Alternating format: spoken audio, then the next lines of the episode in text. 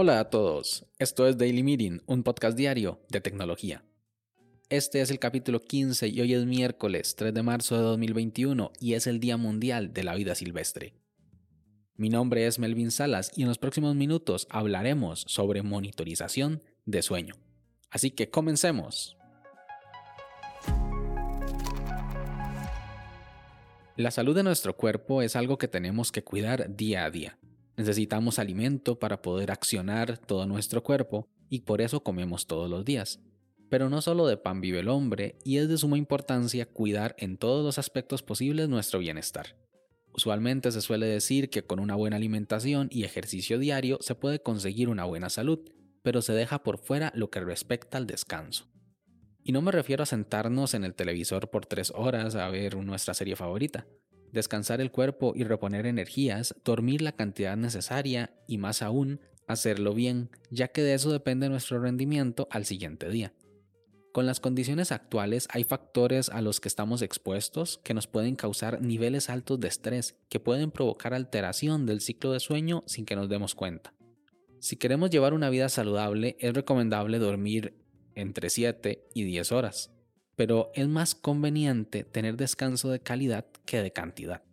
Por lo que lo primero que hay que hacer es evitar los grandes estímulos como comidas pesadas o grandes dosis de cafeína antes de dormir. Preparar el cuerpo antes de irnos a dormir es lo primordial. Si después de dormir sientes que el descanso no ha sido reparador, lo ideal es corroborar cuándo fue interrumpido ese descanso, si fue sostenido durante la noche o fue alguna actividad en algún momento específico que causó una perturbación en el descanso. En esos casos se puede utilizar la tecnología para realizar mediciones, poder hacer análisis y tomar acción sobre la información obtenida. Para comprender mejor el descanso es importante saber cómo se calcula el tiempo dormido y cuáles son las fases. El sueño se divide en dos etapas, NREM y REM. En el REM es la primera y engloba a todo ese proceso hasta que nos quedamos dormidos. Consta de cuatro fases, somnolencia, sueño ligero, fase de transición y lo que llaman sueño delta. La REM es la siguiente etapa y es donde se producen los sueños. Una vez acabada se vuelve a empezar el ciclo de sueño. Estas dos etapas forman el ciclo completo y suele durar entre 70 y 90 minutos, por lo que a lo largo de la noche realizamos varios ciclos de sueño. La idea de los monitores de sueños es medir la actividad física para saber en qué fase estamos. Si durante una hora una persona no se ha movido, se entiende que está dormida y lo contabiliza como sueño profundo. Si por el contrario se mueve, el dato va a otro registro que se llama sueño ligero. Al final de la noche se obtiene una gráfica con lo estimado de las horas de sueño.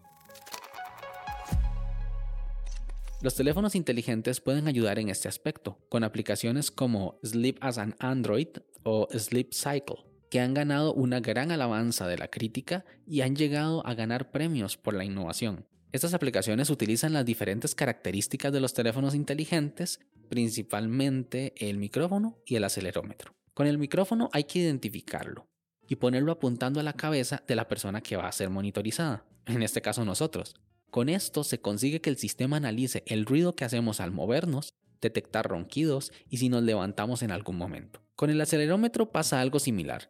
Lo colocamos cerca de la almohada, puede ser en la pura esquina de la cama, justo a la parte donde está nuestra cabeza y los sensores se encargarán del resto. Cualquier movimiento brusco o si pasamos la noche rodando de un lado a otro, lo detectará y monitorizará. Evidentemente el principal problema de este método es que si dormimos en compañía, existe una posibilidad de que nuestros datos sean alterados por la persona con la que compartimos la habitación, ya sea en la misma cama o en una parte. Y el principal problema que le veo yo es que el teléfono cargándose encima de la tela de la cama es un accidente potencial. Además de que el micrófono activo en el dormitorio es algo que no todos estamos dispuestos a tener en la recámara. Las pulseras cuantificadoras pueden hacer una medición un poco más precisa, porque al estar amarradas al cuerpo de la persona, la alteración de algún acompañante no altera gravemente el resultado del análisis, como lo pueden ser las Xiaomi Mi Band, Honor Band o las Huawei Band. La información obtenida en estos dispositivos es mucho más precisa que con el método del teléfono junto a la almohada. Los relojes inteligentes van más allá, como es el caso del Apple Watch, que no solo mide los movimientos como el de las pulseras, sino que analiza la frecuencia cardíaca y el oxígeno en sangre para saber realmente en cuál etapa del sueño estamos. También hay opciones para Android como la Fitbit Versa. La ventaja de estos dispositivos es que suelen servir tanto para monitorizar el sueño como la actividad física durante el día.